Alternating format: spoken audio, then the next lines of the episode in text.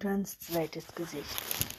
Im Badezimmer strief der kleine Vampir Anton den Umhang über. Dann ging er ein paar Schritte zurück und betrachtete ihn prüfend. Als ob deine Jeans gedruckt aus, erklärte er und machte ein beleidigtes Gesicht.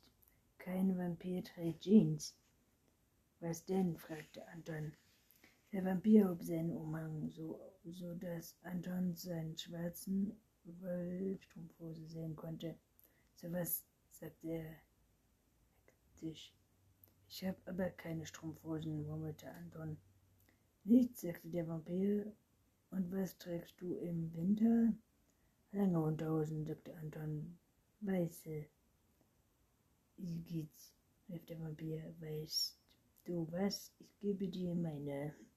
Deine, sagte Anton geschrocken, Vampirstrumpfhosen anziehen zu müssen, das war ja wohl das Letzte. Doch der Vampir begann sein breites Auszeichnetes. Ich hab ohnehin noch zwei drunter, sagte er. Was? rief Anton ungläubig. Noch zwei? Naja, sagte der Vampir, reinigte die Strumpfhosen wegen der Löcher. Anton zog seine Jeans aus und legte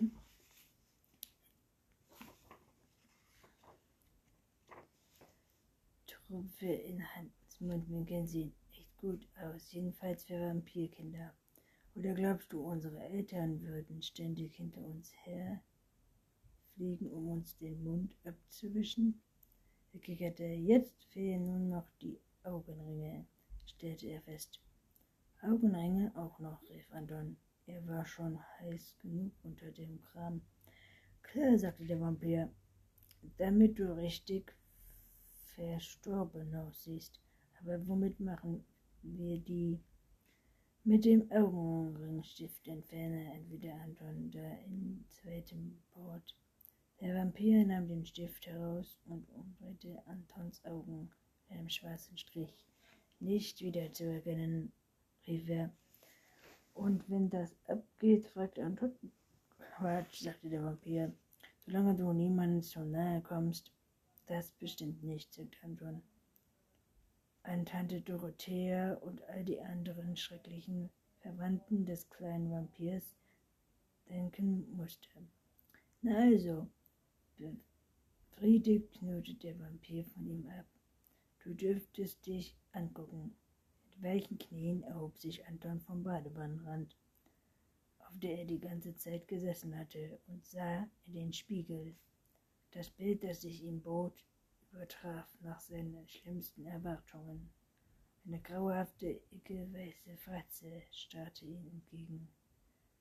Blutroter Mund war zu einem teuflischen Grinsen verzogen, und aus fischeren Höhlen starrten ihn zwei Augen an. Da, das bin ich, störte er.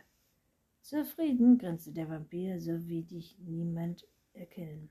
Nicht mal Anna, fügte er kein kennend hinzu. Anna ist auch da, rief Anton.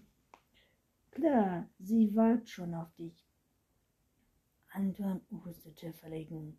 Ich hab übrigens ganz schöne Schwierigkeiten bekommen, sagte er schnell, um den Vampir abzuhalten. Mein Vater wollte unbedingt in den Keller. So, sagte der Vampir ziemlich gleichgültig.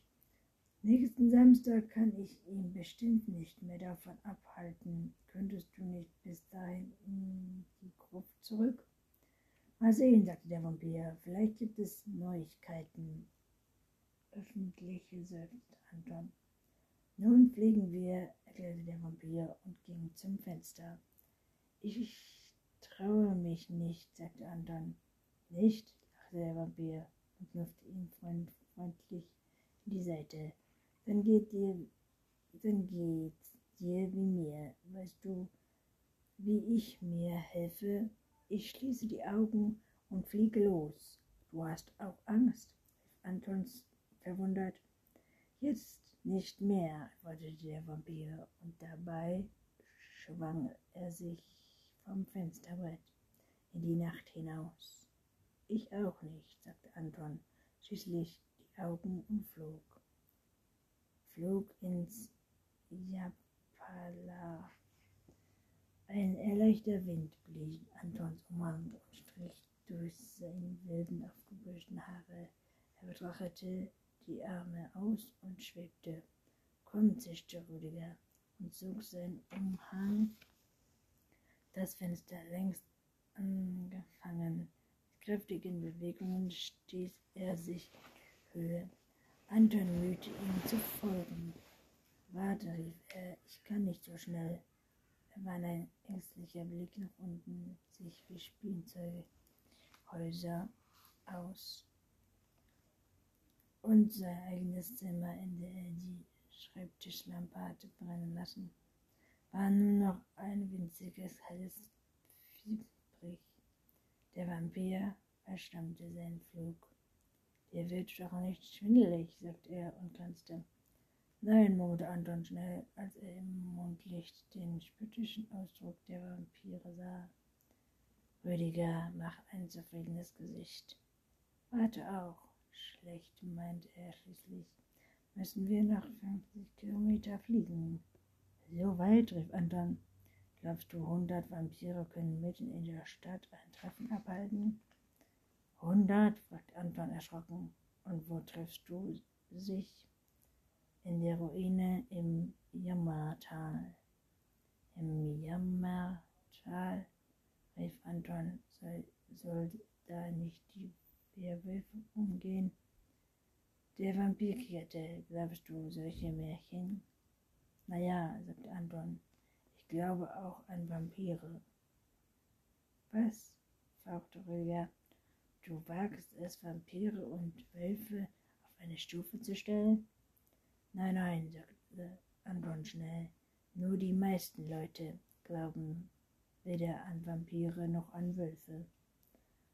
Das sind auch Dunkelköpfe, sagte der Vampir verächtlich. Natürlich hat er niemals Werwölfe gegeben. Sie sind eine Erfindung der Vampire. Der Vampire? Aber ja, es war die einfachste Art, sich neugierige Schnüfflern vom Leibe zu halten. Anton machte ein überraschtes Gesicht, dass der Vampir lachen musste. Unsere Untervampire hat sich das ausgedacht. Elisabeth, die Nachhafte, sie war leid bis bei den Vampiren treffen, immer wieder von Menschen belauscht zu werden. Hatten die Leute denn keine Angst vor den Vampiren?